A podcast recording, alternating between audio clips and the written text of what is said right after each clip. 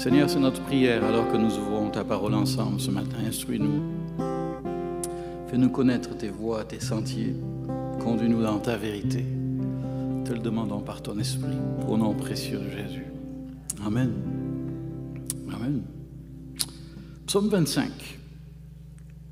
Je vous invite à ouvrir votre Bible au psaume 25. Psaume 25.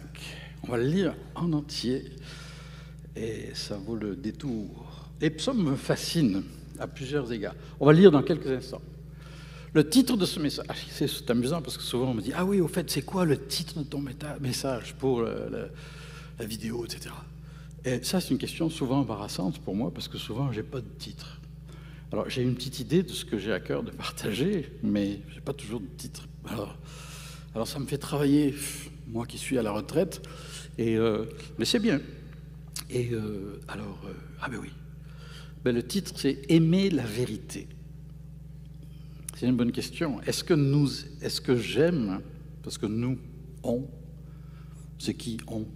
Ben, C'est les autres. C'est toujours on.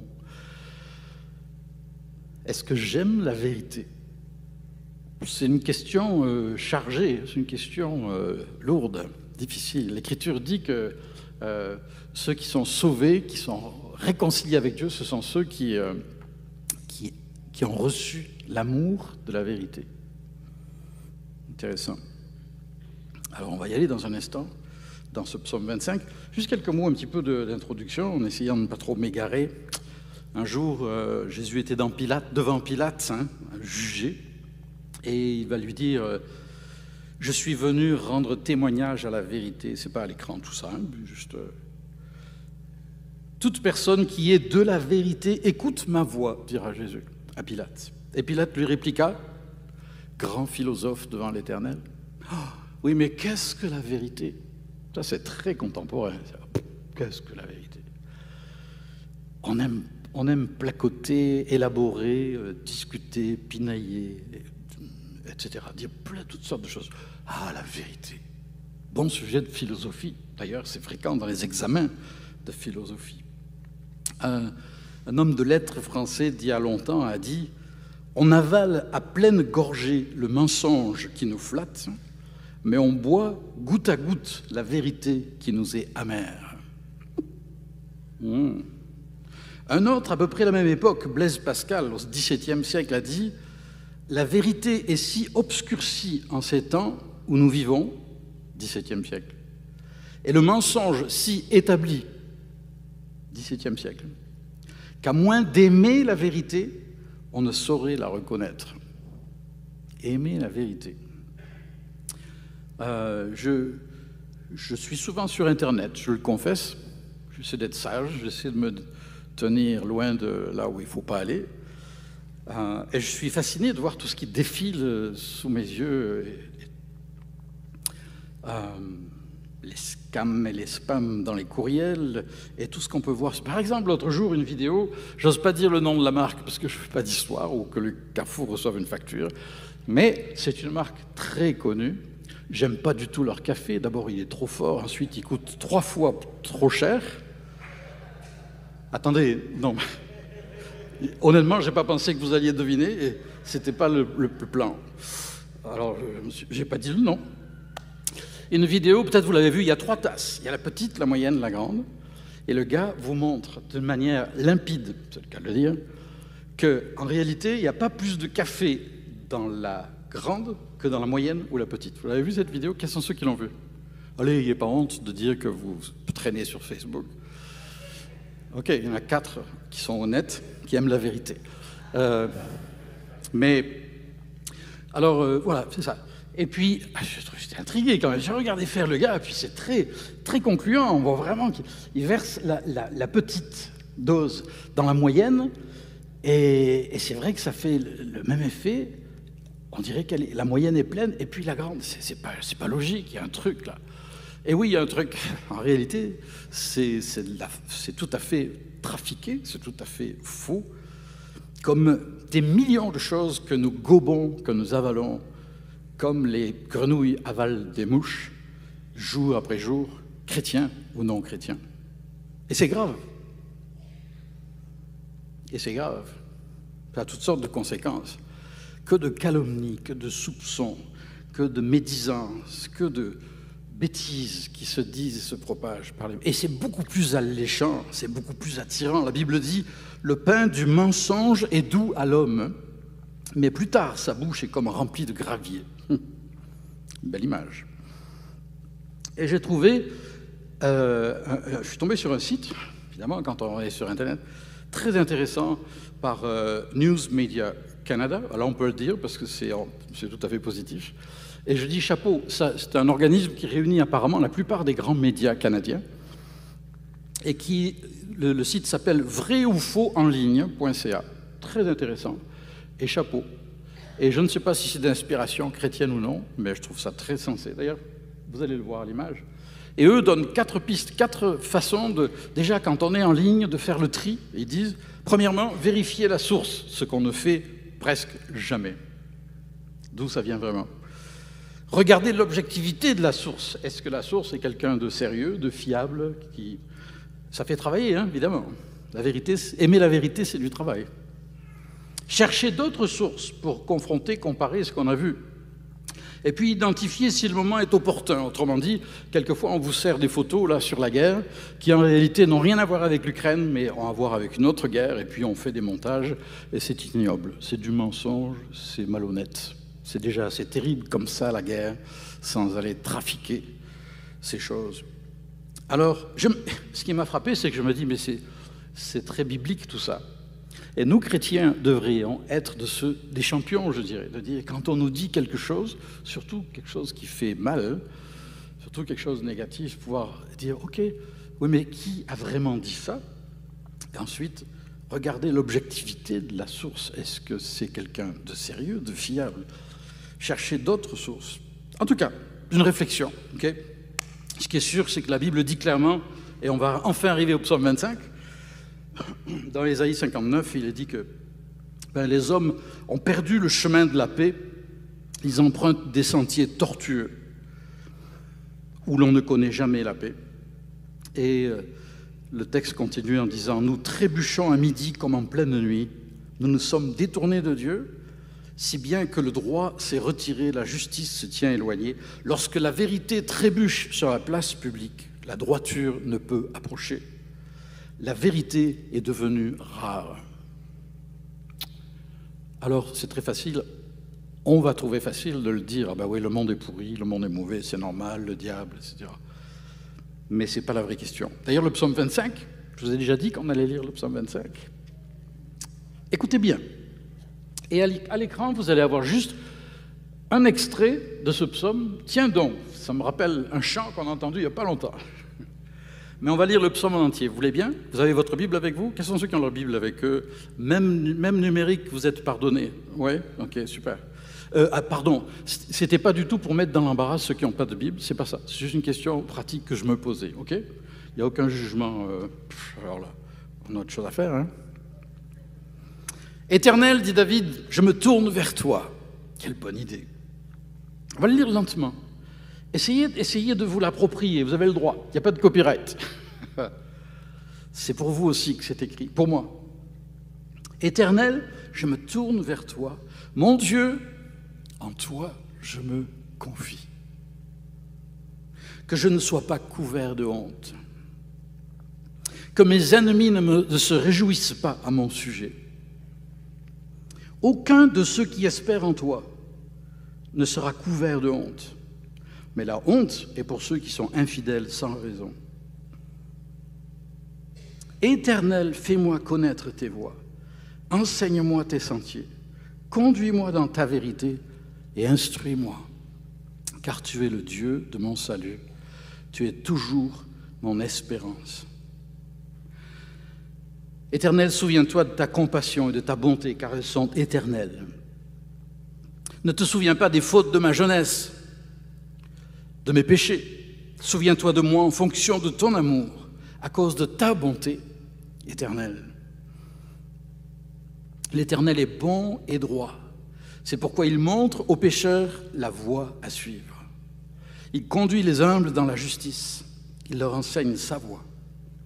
Tous les sentiers de l'Éternel sont bonté et fidélité pour ceux qui gardent son alliance et ses commandements. C'est à cause de ton nom éternel que tu pardonneras ma faute, car elle est grande. Quel est l'homme qui craint l'Éternel? L'Éternel lui montre la voie qu'il doit choisir ou qu'il doit suivre. Son âme reposera dans le bonheur et sa descendance héritera le pays. L'Éternel confie ses secrets à ceux qui le craignent. Il leur fait connaître son alliance. Je tourne constamment les yeux vers l'Éternel, car il dégagera mes pieds du piège. Regarde-moi, aie pitié de moi, car je suis abandonné et malheureux.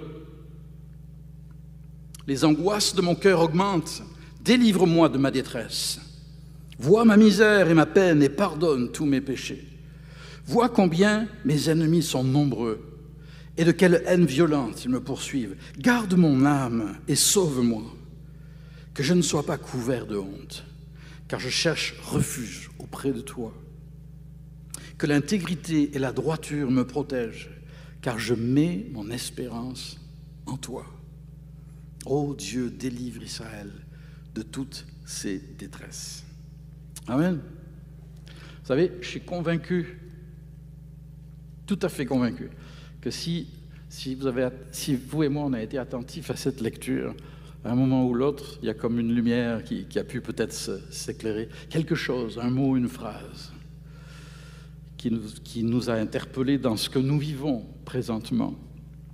Et je vous mets au défi de relire ce psaume 25 tranquillement et de dire Seigneur, qu'est-ce que tu veux me dire? Et puis, éternel, est-ce qu'on peut le dire à haute voix ensemble? Je veux voir si vous, me suivez. Éternel, fais-moi connaître tes voies. J'ai cru entendre un murmure, mais c'était vraiment un murmure. On peut le, on peut le recommencer. Éternel, fais-moi connaître tes voies. Enseigne-moi tes sentiers. Conduis-moi dans ta vérité et instruis-moi, car tu es le Dieu de mon salut.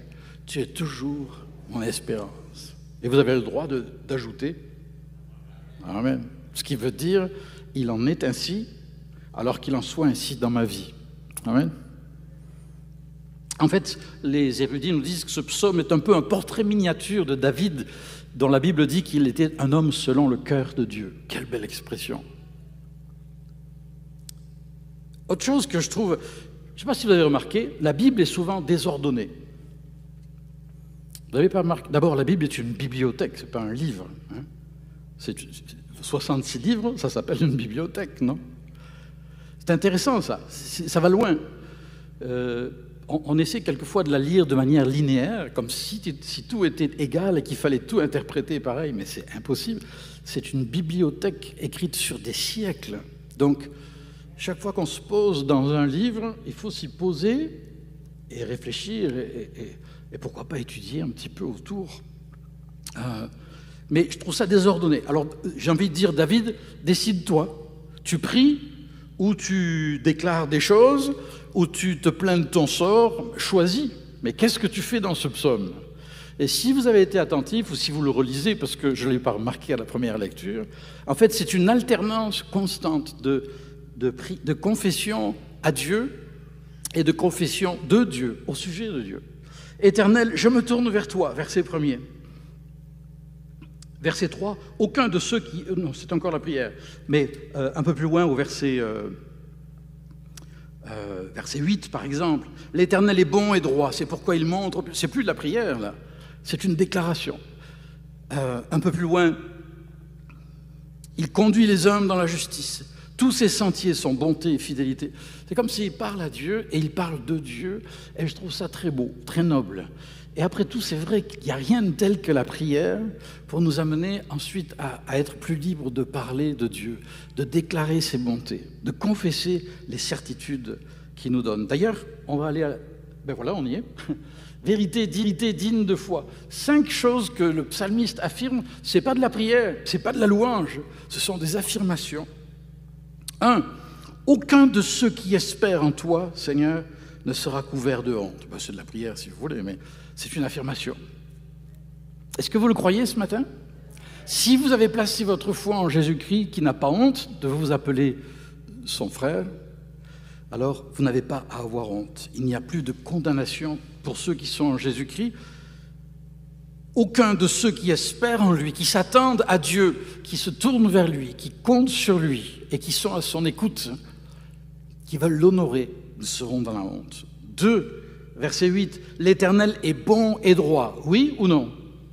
Ne me dites pas Amen, c'est oui ou non. Hein? Ça revient au même. L'Éternel est bon et droit, même si notre vie est croche et tordue. Croche, c'est pour les Québécois, tordu, c'est pour les Français. Euh, c'est un peu la même chose, non? L'Éternel est bon et droit. Au moins lui, il reste bon et toujours droit. Dans un monde tellement tordu et déformé par le péché. C'est pourquoi il montre aux pécheurs que nous sommes tous des hommes et des femmes qui nous sommes détournés de Dieu, qui nous sommes rebellés contre Dieu, qui voulons en faire qu'à notre tête. Hein. eh bien, l'Éternel est bon et droit pour nous montrer la voie à suivre. Quand on place sa foi en Dieu, il y a toujours un chemin. Il peut être difficile, il peut être raide, il peut être tortueux, mais ce sera toujours un chemin qui nous mène plus haut et plus loin par sa grâce. Troisièmement, verset 9, troisième affirmation, Dieu conduit les humbles dans la justice. Il leur enseigne sa voie. Les humbles, pas ceux qui sont trop fiers. Je trouvais délicieux l'autre jour l'histoire d'un guitariste d'un orchestre, d'un groupe euh, très connu à l'époque, et un jour, il a joué devant euh, un guitariste qui était son idole, qui était encore bien meilleur, un des meilleurs de l'époque. Et après le concert, le guitariste est venu voir le guitariste qui avait joué. Il a demandé s'il pouvait jouer de sa guitare. Pensez donc, waouh, quel compliment, quel honneur, son idole qui voulait jouer de sa guitare. Alors il a prêté, bien sûr, tout fier, tout content. Puis le, le guitariste a gratté un peu, puis il a rendu la guitare, puis il a dit non, ce n'était pas la guitare. Vous l'avez compris Il y avait un problème, mais ce n'était pas la guitare. Alors là, l'ego a fait un plongeon euh, dans les abysses. Et des fois, comme ça, notre ego, notre orgueil en prend un coup, ben, ça prouve qu'on en a encore un peu, quoi. Voilà. Donc c'est peut-être pas plus mal. Les leçons d'humilité. Il conduit les humbles dans la justice. Verset 10 euh, haute certitude, tous les sentiers de l'Éternel sont bonté et fidélité pour ceux qui gardent son alliance et ses commandements. Alors, ça ne veut pas dire que tout est merveilleux, toujours, et puis alléluia, la vie est belle. Ça, c'est du Facebook, ça, excusez encore. Euh, tous les sentiers de l'Éternel sont bonté et fidélité. Ça veut dire que si je reviens à lui dans l'humilité, la repentance, ah, ça c'est un mot qui accroche les lèvres, hein. la repentance, ça veut dire je me suis planté, je dois faire demi-tour. Quand le GPS me dit que je dois faire demi-tour, je pourrais l'éteindre si je n'étais pas perdu. Mais comme je suis perdu, je ne peux pas l'éteindre, j'ai besoin de lui. Alors, ok, euh, j'aime pas. Et si en plus ma femme en rajoute une couche en me disant, ben oui, je te l'avais dit, alors là on est fichu. La journée est gâchée. Mais elle ne ferait jamais ça. Je ne ferai jamais ça. Mais tous les sentiers de l'Éternel sont bonté et fidélité. Chaque fois qu'on veut avoir le bon sens, juste une once de bon sens, de dire Seigneur, fais-moi connaître tes voies, tes je veux t'obéir, aide-moi à comprendre où je suis, et si je suis paumé, perdu, égaré, à retrouver mon chemin selon ta volonté. Alors là, ben, tous ces sentiers sont bonté et fidélité. C'est pas beau ça? Cinquièmement, l'Éternel confie ses secrets à ceux qui le craignent. Waouh, ça c'est intéressant. Ceux qui le craignent, c'est ceux qui le respectent, hein, qui l'honorent. Il confie ses secrets. Alors il y a plusieurs lectures, c'est traduit quelquefois différemment. Euh, une traduction dit l'amitié de Dieu, c'est beau, l'amitié de Dieu pour ceux qui le craignent. Une autre dit les confidences ou les communications intimes de Dieu. Wow. Euh, est-ce que vous êtes dans les secrets de Dieu? Commencez pas à le dire à tout le monde, à dire oh, Moi, je sais ce que Dieu veut, je vais te dire comment conduire ta vie. Ça n'a rien à voir. C'est les secrets concernant vos secrets, concernant votre âme et, où vous êtes. Hein. C'est d'abord ça. Euh, mais quel privilège Je vais dire quelque chose peut-être polémique, mais on a deux bons pasteurs, alors ils sauront redresser ce qui est tordu. Mais je vais le dire quand même parce que c'est lourd sur mon cœur. S'il me fallait choisir entre méditer pendant une heure le psaume 25 pour trouver ma voie, ou recevoir instantanément comme ça une parole prophétique, une parole de sagesse ou une parole de connaissance, mon choix, mon choix est déjà fait. Fichez-moi la paix pendant une heure avec ce psaume 25. Je veux écouter mon Dieu. Je ne méprise pas les prophéties, je ne méprise pas les dons de l'esprit. Mais on a tant entendu et tant vu de choses que de vanité, de futilité bien souvent, et de choses qui se perdent dans le néant, et de paroles et de guérisons annoncées, et de miracles annoncés qui n'ont pas lieu, et dont on n'a jamais eu l'humilité de demander pardon. Je ne reproche pas qu'on se trompe, mais je trouve qu'il y, a un vrai problème là, parce que nous servons un Dieu de sainteté, un Dieu de vérité. Et on ne peut pas avoir la présomption d'affirmer des choses en son nom qui ne se passent pas sans nous remettre en question. Alors donnez-moi le psaume 25 et une heure tranquille, tout seul, même à Starbucks, oh, ou, ailleurs. Mais, euh, mais non, entendez-moi bien, je le redis, je ne méprise pas les prophéties. Je dis juste, ce que je veux dire par là, c'est ceux qu'on a intégrés, qu'on a digérés, qu'on a médités, où on a laissé Dieu faire un travail dans notre cœur plutôt que de recevoir une parole rapide. D'ailleurs, cette parole, elle est la bienvenue, mais elle sera, pour moi, toujours, elle devra être en confirmation d'un cheminement. Si elle vient toute seule comme ça, tu vas faire ci, tu vas faire ça, je vais la prendre et je vais faire exactement ce que dit l'Écriture, examiner toutes choses et retenir ce qui est bon. Alors, vous attendez pas à ce que je fasse forcément ce que vous allez me dire, même si c'est au nom de l'Éternel. C'est moi, devant mon Dieu, qui vais prendre mes responsabilités. Bon, hein, Jean-Fred, de la matière là.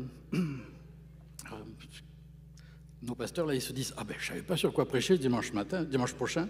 Oh, il y a du stock. Euh, corriger tout ça. Allez, euh, vidéo, diapo suivante, s'il vous plaît, pour venir à mon secours. Quelle parole magnifique. La loi a été donnée par Moïse. La grâce et la vérité sont venues. La grâce et la vérité. La grâce, c'est pas tout est merveilleux, alléluia, tu peux faire ce que tu veux, c'est pas un problème. Euh, non, non, la grâce, c'est que Jésus est mort sur la croix, il a agonisé pour nous.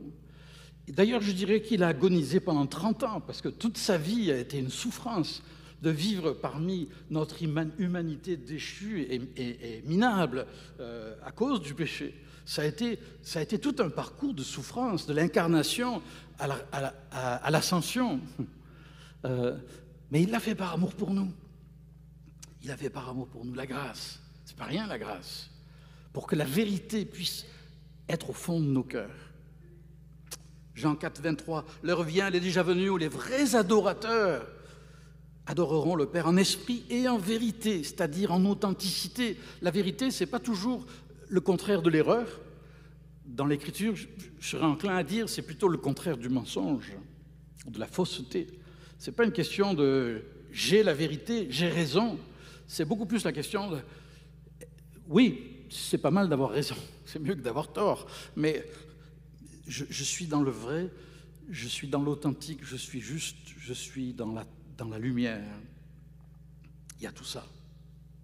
Ce sont les adorateurs que le Père demande. Est-ce que c'était ça mon adoration tout à l'heure? Est-ce que ça l'est maintenant?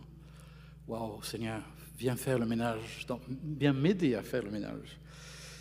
Jean 8, si vous demeurez dans ma parole, vous êtes vraiment mes disciples, vous connaîtrez la vérité, vous connaîtrez la vérité. Ça veut dire vous naîtrez avec elle. Ça veut dire elle va devenir vous, elle va faire partie de vous, et elle vous affranchira. Et merci Seigneur, chaque fois que j'ai le courage d'appeler les choses par leur nom dans ma vie, y compris le péché, ou la bêtise, ou l'orgueil, je parle du mien, pas de celui des autres. Chaque fois que je fais ça, c'est comme une chaîne qui tombe, c'est comme une libération. Vous connaîtrez la vérité. C'est pas une fois que vous connaîtrez tous les bons versets bibliques par cœur, aussi important que ce soit. Mais connaître la vérité, c'est naître avec elle, c'est la recevoir. Oui, Seigneur, je te demande pardon parce que là, j'ai pas eu une attitude juste ou des paroles justes. Tu veux que je demande pardon à la personne? Je vais y penser. je vais y penser. Il vaudrait mieux. Je vais le faire avec ton aide et je veux être attentif. Je veux marcher dans le vrai. Jean 15, 26, quand le consolateur sera venu, et il est venu à la Pentecôte, je vous l'enverrai de la part du Père, l'Esprit de vérité rendra témoignage de moi. Clic suivant, s'il vous plaît. Clic suivant, clic suivant, voilà, merci. À haute voix, pour voir si vous suivez toujours. Éternel, fais-moi connaître tes voies. Enseigne-moi tes sentiers. Conduis-moi dans ta vérité et instruis-moi, car tu es le Dieu de mon salut. Tu es toujours, toujours mon espérance. Oh, merci Seigneur. Merci Seigneur. Amen. J'aime bien. Fais-moi connaître tes voies, enseigne-moi tes sentiers. J'aime bien. C'est pas tout à fait euh, étymologiquement vrai ce que je vais dire, mais je vais le dire quand même. Euh, j'aime penser, Seigneur, fais-moi connaître tes voies. Les voies, ça me fait penser euh, à la 20 ou à la 40, les, grandes, les grands axes. Seigneur, rappelle-moi que tu m'appelles à la sainteté, à l'obéissance, au service. C'est les choses presque évidentes. Puis après, il y a les sentiers. Ah, les sentiers, c'est un peu plus petit, c'est peut-être un peu plus difficile à trouver, mais les sentiers qui vont m'amener et me garder près de la, de la bonne voie, ou m'y ramener. Les choses précises que tu veux me montrer, qui me concernent, moi, devant toi, que tu veux m'aider à, changer, les domaines où j'ai besoin de grandir. Peut-être une photo qu'il faut absolument que je vous montre. Euh, magnifique. Notre fleuve, c'est une des choses qui m'a toujours fasciné le plus au Québec, c'est euh, à part euh, la longueur de l'hiver, c'est le fleuve, c'est la largeur du fleuve. Est-ce que vous savez, j'ai pas réussi à trouver la photo, mais une fois en avion, je décollais de Québec et j'ai vu ça. J'ai jamais retrouvé une photo qui me montre ça. On voit le, fleuve et selon l'éclairage, on voit un, on voit le chenal qui est dans le fleuve. C'est-à-dire qu'en réalité, les gros bateaux qui passent dans le fleuve, ils ne peuvent passer qu'à un endroit très précis, bien délimité, il n'est pas du tout, si vous regardez bien, vous les verrez jamais soit complètement sur la rive, près de la rive gauche ou de la rive droite. Il y a un chenal qui est entretenu et c'est déterminant. En fait, c'est un fleuve très dangereux pour les pilotes. Et il y a des pilotes, justement. Est-ce que vous savez que quand un gros bateau arrive de l'étranger dans le fleuve, vers les Escoumins, en principe c'est vers les Escoumins, il y a un pilote, un gars d'ici, un Québécois, qui connaît le fleuve, qui connaît tout dans les moindres détails. Et lui, il va monter à bord. le, commandant de bord, c'est non négociable. Hein. Il y a un pilote qui monte dans l'avion et c'est lui qui prend les commandes. Qu'est-ce que tu as contre les avions? Merci, merci Sylvain. Euh, le, donc c'est pas le pilote. mon, fils est agent de bord et il vient d'arriver après avoir voyagé toute la nuit. C'est de sa faute. C'est toi qui me trouble.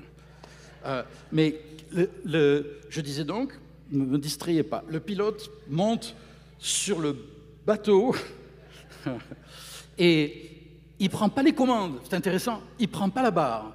Il y a un timonier. Le timonier, c'est le gars qui tient la barre. C'est les monstres, des, milliers de tonnes. Le, pilote vient et il se tient à côté du conducteur, si vous voulez, du timonier, et il lui dit Attention, là, tant de degrés à gauche, etc. Et mon ami, il lui obéit au doigt et à l'œil, le gars. Sinon, ça, pourrait aller très mal. Très intéressant. Et il y a des gens qui font ça depuis des décennies sur le, fleuve euh, du Saint-Laurent. Et c'est une image magnifique de ce que le Seigneur veut faire dans notre vie. Dieu ne veut pas prendre les commandes de notre vie. Il nous a créés responsables. Oh, quel mot pesant.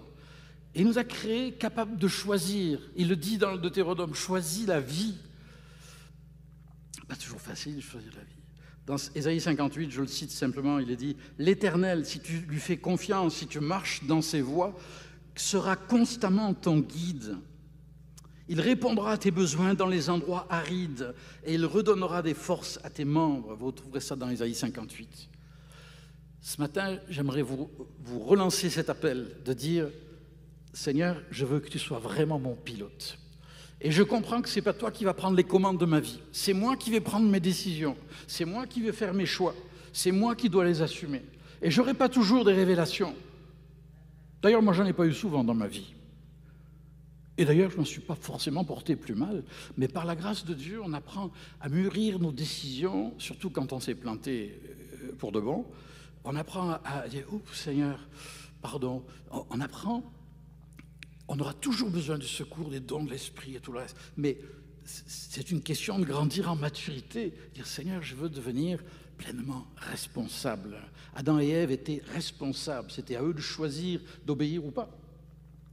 Et ils ont fait ce que nous faisons tous. Ils ont désobéi. Seigneur, ta grâce, sois mon pilote et puis aide-moi à bien tenir la barre, à prendre de bonnes décisions. Je veux être vraiment à l'écoute. Je veux apprendre à me taire. C'est difficile. Je veux apprendre à t'écouter en lisant ta parole. Rapidement, sur le, on a fait un détour par le fleuve, alors c'était un peu long, mais clic suivant. L'amour ne se réjouit pas de l'injustice, il se réjouit de la vérité. L'amour et la vérité font très bon ménage. C'est pas l'un ou l'autre. Éphésiens 4, en disant la vérité dans l'amour, oh Seigneur, tout un apprentissage dans le couple, avec les enfants, avec les parents, avec le boss, avec les employés, avec les collègues, etc. Dire la vérité, mais dans l'amour, dans l'amour. Alors nous grandirons. C'est pourquoi renoncer au mensonge, c'est choquant. L'épître d'Éphésiens, c'était une des églises les, qui a le plus d'éloges dans l'écriture, remplie de l'esprit et tout.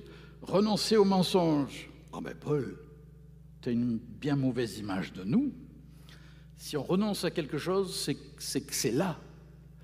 Et Paul dit, attention, là où vous êtes, ça nous arrive à tous, piégés par le mensonge, vous vous êtes laissé avoir, tomber dans, cette, ce cycle-là. Sortez-en. Dites la vérité, mais avec amour. Car le fruit de la lumière consiste en toutes sortes de bonté, de justice et de vérité. Diapo suivante. Et puis on va. Éternel, fais-moi connaître tes voies. Enseigne-moi tes sentiers. Conduis-moi dans ta vérité et instruis-moi, car tu es le Dieu de mon salut. Tu es toujours mon espérance. Premier épître de Jean, l'apôtre Jean dira. Euh, si nous, marchons dans les ténèbres, nous mentons, nous ne pratiquons pas la vérité. N'aimons pas en parole et avec la langue, mais en action avec vérité. Je pense à nos amis ukrainiens. Ben, n'aimons pas les Ukrainiens en parole seulement, mais aussi en action avec vérité. Plus loin dans l'épître, dans, la deuxième épître et la troisième, euh, Jean emploie cette expression J'aime voir que mes enfants marchent dans la vérité. Marcher dans la vérité. Quel quel défi pour nous dans le monde où on est. Quel défi pour nous avec la nature qui est la nôtre. De dire, Seigneur, apprends-moi à marcher dans la vérité. Ce matin, je vous lance, un défi. Osez prendre le temps de vous remettre en question et dire, Seigneur, je ne vais pas me flageller, m'accuser de choses dont je ne suis pas responsable ou convaincu, mais Seigneur, montre-moi Conduis-moi dans ta vérité. Toi qui es lumière, éclaire-moi sur ce qui se passe au fond de mon cœur. Mes vraies motivations. Pourquoi j'agis comme je le fais? Pourquoi dans certaines situations, la pression monte tout de suite? Euh, Qu'est-ce qui se passe au fond de mon cœur? Qu'est-ce que tu essaies de... Qu'est-ce que tu pourrais vouloir me dire? Conduis-moi dans ta vérité et instruis-moi. Et le verbe instruire en hébreu ici, c'est très intéressant. C'est le, livre qui c'est le, euh, verbe qui est traduit dans le psaume 118 par euh, Tu exerces mes mains au combat. Ça veut dire instruis-moi, c'est pas donne-moi un cours, c'est apprends-moi par, par la pratique. Exerce, exerce mes mains au combat, Seigneur. Apprends-moi comme un apprenti qui apprend en faisant et en refaisant et en refaisant. En terminant, ils disent tout ça et finissent par le faire. L'autre jour, je lisais un livre de poèmes de Félix Leclerc. Ça vous choque pas trop que je finisse avec euh, notre ami Félix Leclerc? Et j'ai trouvé ça magnifique. Alors, qui sait si l'Esprit de Dieu pouvait, pourquoi pas, saisir ce bref poème et en faire euh, une bénédiction pour quelqu'un. Si vos pieds sont meurtris de marcher sur la terre, si vos bras sont fatigués de ne jamais finir de lever les fardeaux, si vos yeux, épuisés par l'aveuglant midi, cherchent un peu d'ombrage et ne le trouvent point, si vous ne pouvez pas vous étendre tranquille près du puits solitaire où l'eau est froide et pure,